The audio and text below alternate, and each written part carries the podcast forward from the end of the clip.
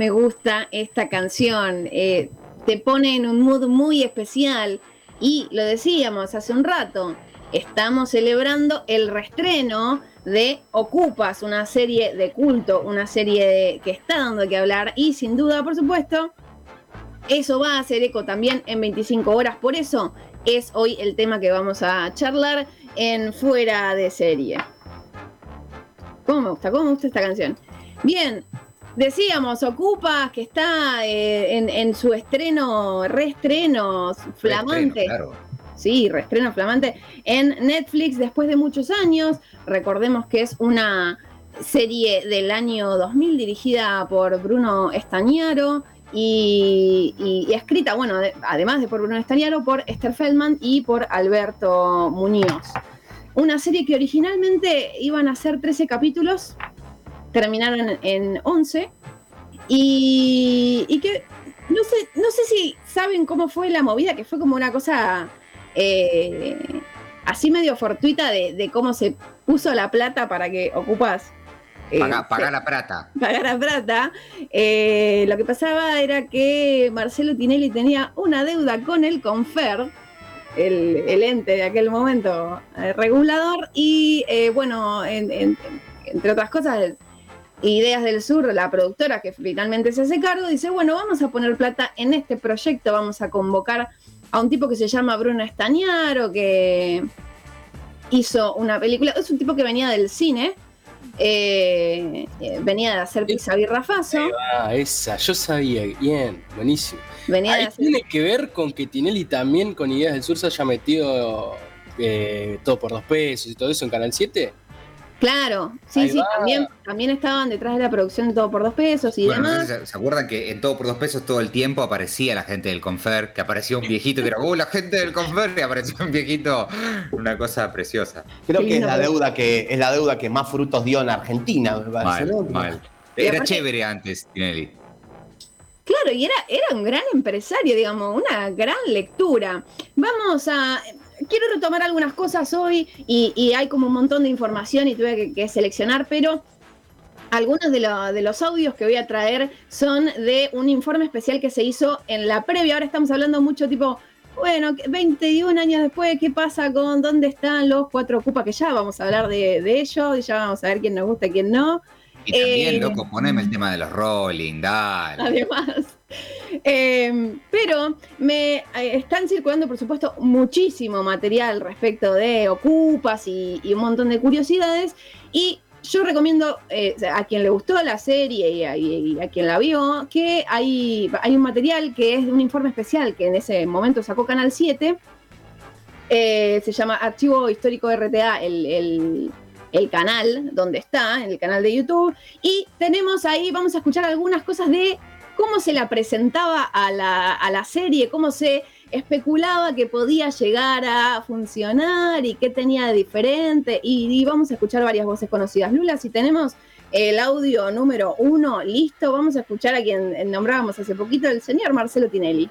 Ocupas es una ficción experimental una ficción diferente, con un tratamiento diferente de imagen de, lo que habitualmente se hace en televisión, con un tratamiento cinematográfico. Es la primera realización de un excelente director como es eh, Bruno Estañaro. Me seduce mucho a mí como productor estar apostando a un director que nunca ha hecho nada en televisión y que, y que viene del cine y que tiene mucha capacidad. Entre otras cosas ahí. bien, bien, plata bien invertida, viejo. Tal cual. Eh, gracias. Gracias, Marcelo. Por eso, gracias. Eh, bueno, ahí lo decían, es un tipo que viene del cine y que eh, es una, una apuesta a la televisión, a cambiar un poco como esos formatos que se venían dando en, la televisión de ese momento. Recordemos, Bruno Estañaro también es uno de los exponentes de lo que se conoce como el nuevo cine argentino, eh, junto con otros directores y, directoras. Entonces venía ahí como, che, este tipo eh, va a, dar que hablar. Y bueno, entonces se craneaba ahí esto que, esto que conocemos eh, hoy con, con Ocupas, con una historia diferente. Y vamos a escuchar ahora el, audio número 2 que son como un poco los vaticinios que tenían o, lo que creían que, era interesante de este producto. Vamos a escuchar a, Diego Alonso eh, primero, que es el pollo, y vamos a escuchar a eh, Muñoz, que es uno de los guionistas que dice algo muy, muy, muy interesante respecto de por qué, y, digo, para traer después a cuento de por qué es algo que puede estar envejeciendo, una serie que puede estar envejeciendo también y puede por eso haberse convertido en, algo de culto. Vamos con el audio número 2. ¿Le va a gustar al público de este programa? Es la, veracidad que tiene, o sea, la historia. Yo creo que yo el otro día estuve viendo algo, unas imágenes así muy cortitas y te lo paso como un documental y, entra, ¿eh? así derecho. Porque es todo real, real, real, real, real. Eso creo que va a gustar mucho a la gente. Yo calculo que la gente se va a encontrar con, digamos, con, una puerta que conoce, con ideas que pertenecen a la estructura de la clase media y con ideas que pertenecen, digamos, como decíamos antes, a estructuras, digamos, más desamparadas.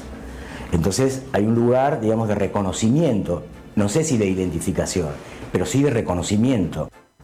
Me interesa mucho esto que dice Muñoz al final de la diferencia entre eh, que algo sea de identificación y que algo sea de reconocimiento. Y acá abro un poco el micrófono para que, eh, porque sé que muchas de las personas que estamos acá en la mesa eh, hemos visto Ocupas y, no hemos transitado nada similar a lo que viven estos personajes. Así que los dejo ahí opinar de, esta cuestión de por qué nos gusta Ocupas. Euge.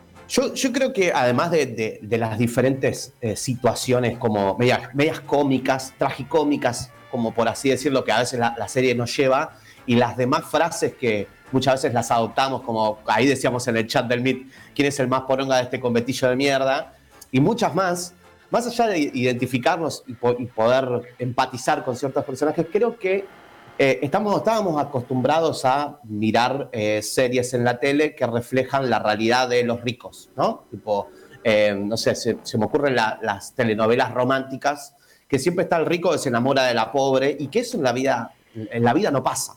Entonces, quizá e, esa cuestión de, que nos atrae que se cuente la historia de, aquellos que no aparecen en, en la tele comúnmente y que si aparecen en la tele, aparece de manera demonizada. Y acá es como una cuestión de, che, loco, esto es lo que pasa, esta es la situación, vamos a hacer una serie sobre esto. Y creo que a mí lo que me había gustado era sobre eso.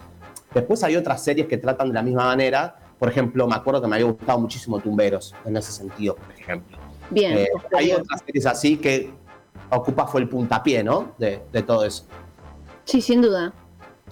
Pato siento como que tenés una manera de contar eso que está diciendo Euge a lo marginal, bien pochoclero y medio como exagerando todo, y tratando de hacerlo lo más real posible de que Peralta, Peralta te lo podrías haber cruzado por algún lado. Hay alguno que vos decís, este es Peralta, boludo.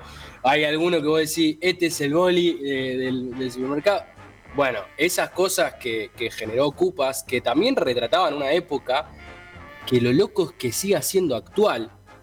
Y que Rodrigo de la Serna en Caja Negra le preguntaban, eh, en 2019 creo que encima le había hecho la, entrevista, y le preguntaban eso y el chabón decía como, bueno, es actual mientras siga existiendo este sistema, ¿no? Que, es desigual. hay, un poco, hay un poco de eso también. Y me parece que se nota al principio que hay un laburo actoral que fue fluyendo hasta dejarlos improvisar hermosamente y se convirtió en algo épico y culto que, que también nunca se invirtió de esta manera en la televisión de vuelta. O sea, después otro director de cine o que tiene el calibre de director de cine en hacer algo eh, en serie o en televisión fue Cifrón, o podríamos decir de vuelta, bueno, eh, Los Ortega, para decir toda la productora de Ortega, que también tiene como ese, ese tinte a veces. Pero después creo que por eso también se vuelve épico. Y la banda sonora que yo te quiero, amo, el, amo el mató, pero no. Pero bueno, sí, están quienes, quienes prefieren las versiones originales o, esta nueva versión que yo creo que, está bien. Y aparte de esto, eh, yo creo que un poco del furor también se da porque eh, lo podemos ver en buena calidad y, tenemos todos los capítulos completos y, digamos, el acceso a poder ver una serie, digamos, que sea de culto. También tiene que ver muchas veces, los, los productos de culto son difíciles de encontrar, hay que ver dónde están eh, en buen estado, quién, quién, quién te tira el dato de dónde está. Y entonces esta cosa un poco de, democratizar ahí el acceso a Ocupas, democratizar entre comillas, ¿no? Pero eh, me parece que, tiene un poco que ver con, la fuerza de este revival. Vamos a escuchar el audio número 3, que eh, cuenta un poco esto y que también es lo distintivo de esta serie, que es cómo está hecha, básicamente. Vamos con el audio 3.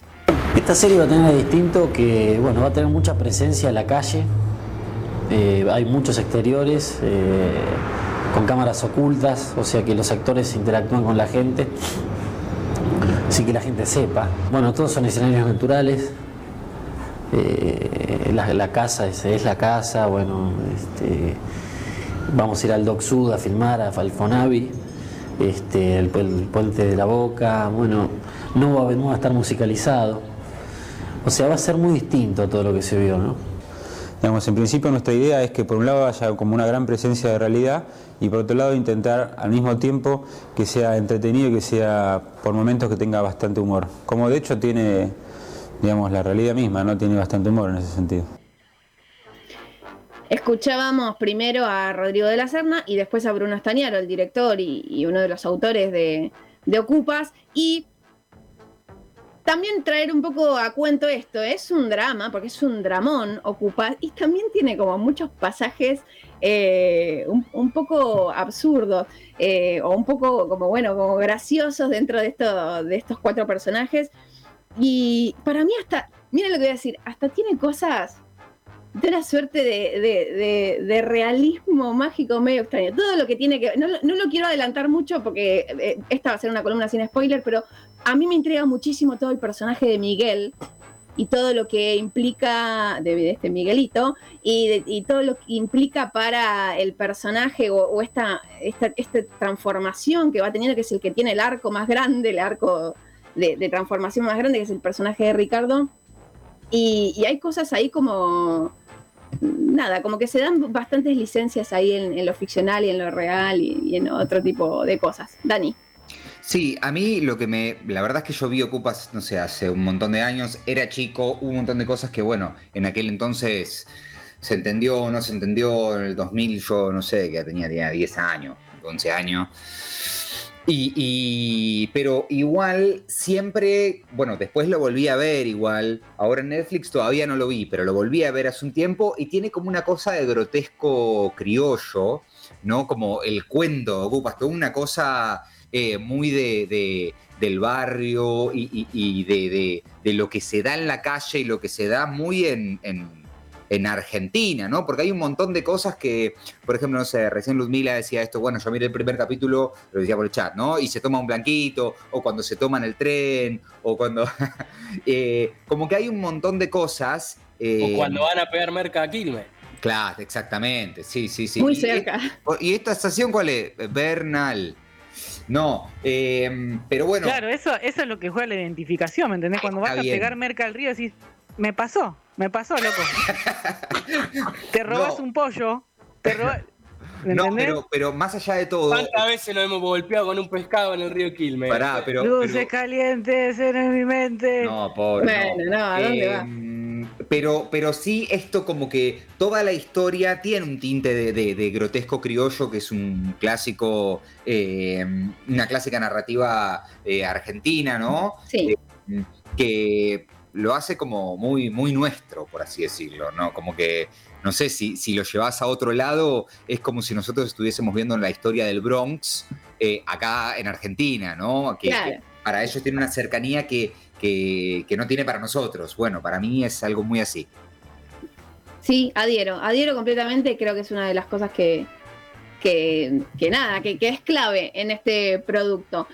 Eh, bueno, la serie, hay, hay, muchísimas cosas para hablar, hay muchísimas cosas que estuvieron saliendo. Amo los memes, me parecen increíbles. Hoy vi eh, eh, uno que era que mixeaba eh, una historia de los simuladores con Ocupas, como si fuera que eh, Mario Santos iba ahí a hacerle el favor a la abuela de Ricardo para que se lo saque de encima al pibe y le inventaba que había una casa para ocupar. Me parecía una, una, una, cosa de una creatividad impresionante. Vamos a escuchar el audio número 5, Lula, eh, que decime si lo tenés ahí, ahí listo.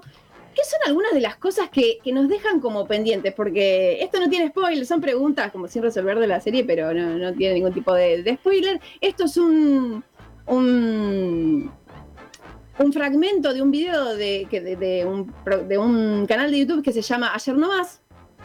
Y ahí está Diego Alonso nuevamente dando, haciendo algunas preguntas que, me parece que, nos, nos las hemos dicho. A ver, Lula, vamos a escuchar.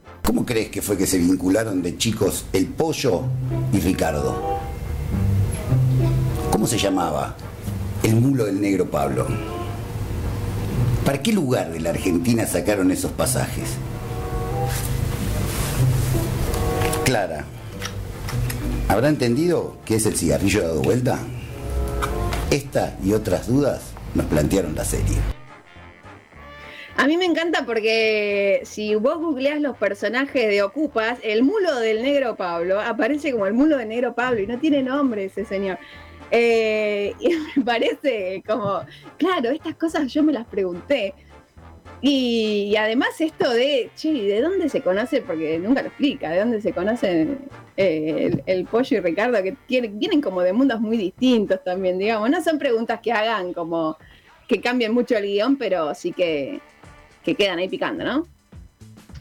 Sí, yo creo que son, son preguntas que sirven muchísimo desde lo actoral para la construcción del personaje. Esos son el tipo de preguntas que uno se hace cuando le dan un guion, ¿no? Entonces vos lees y bueno, a no ser que sea un super freak, che, este es tu backstory, eh, uno tiene que hacerse ese tipo de preguntas para, bueno, construir un personaje, ver cómo se comunica con, con el otro eh, y ese tipo de cosas que, nada, está buenísima hacérselas. Sí, totalmente. Esto de, pensar un poco en, la historia que hay detrás. Vamos a ir cerrando el fuera de serie del día de hoy. Quiero que me digan eh, alguna, alguna de las frases que más les, que más les ha gustado o que aplican en la vida, eh, que nos ha dejado ocupas. a ver, ¿quién, arranca? Traje sandía, loco. Ahí va, me gusta. Me encanta. Che, ¿no tendrá, ¿no tendrá sida esta merca? Porque estás muy Clásica, sí. Esa, esa la decís constantemente. A mí me gusta una que era, creo que, no, me acuerdo si era así, era como vos no tendrás un mambo medio místico, algo así decía, no me acuerdo. Ahora lo voy a buscar, pero me encanta eso. Bueno, nada. Eh, terrible, Aileen. Me encantó este, este, este, fuera de serie. Y aparte, lo que más me gusta es que ya en el primer, segundo capítulo ya aparece Quilmes. Y bueno, ya es un montón para mí. Sí, yo vi el 300 ahí de los viejos 300 en la estación, me pareció un Los precios, los precios. Ah, otra de las cosas que me impactan de Ocupa, que, que algo valga 50 centavos. Pasa con los simuladores también, pero no, ¿Ustedes no se acordaban los precios de cuando eran chicos? No. Pasan la tipo, tener un peso, tener un peso y ser millonario, ¿no se acuerdan de eso? Sí, pero no me lo como que lo volví a retrotraer muy presentemente. Sí, es una locura. O sea, yo robaba un peso, le robaba un peso a mis viejos y me, sentía yo. Y a veces me preguntaban, falta un peso, Fede, ¿dónde está ese peso? Merecía ir peso. Era una luca de oro. Claro, la gente se enteraba cuando faltaba un peso. Qué cosa, sí. Bueno, como cierre de esta columna del día de hoy, voy a decir que en nuestra, en, la consulta que hicimos en Instagram, como el ocupa preferido de los cuatro, del grupo de los cuatro, ganó, yo voté por el chiqui, pero ganó el pollo. Así que ese se ve que es un gran personaje, ¿vale? ¿eh? Eh, ese se ve que es el preferido de la audiencia de 25 horas y así pasaba fuera de serie. Eh, nada, a verla, a verla de nuevo, muchas veces. Bueno, a ver de nuevo, Ocupas, buenísimo este nueva serie, este fuera de serie, nuevo. ¿Querés bancar la comunicación independiente? Invítanos un cafecito en cafecito.app barra 25 horas.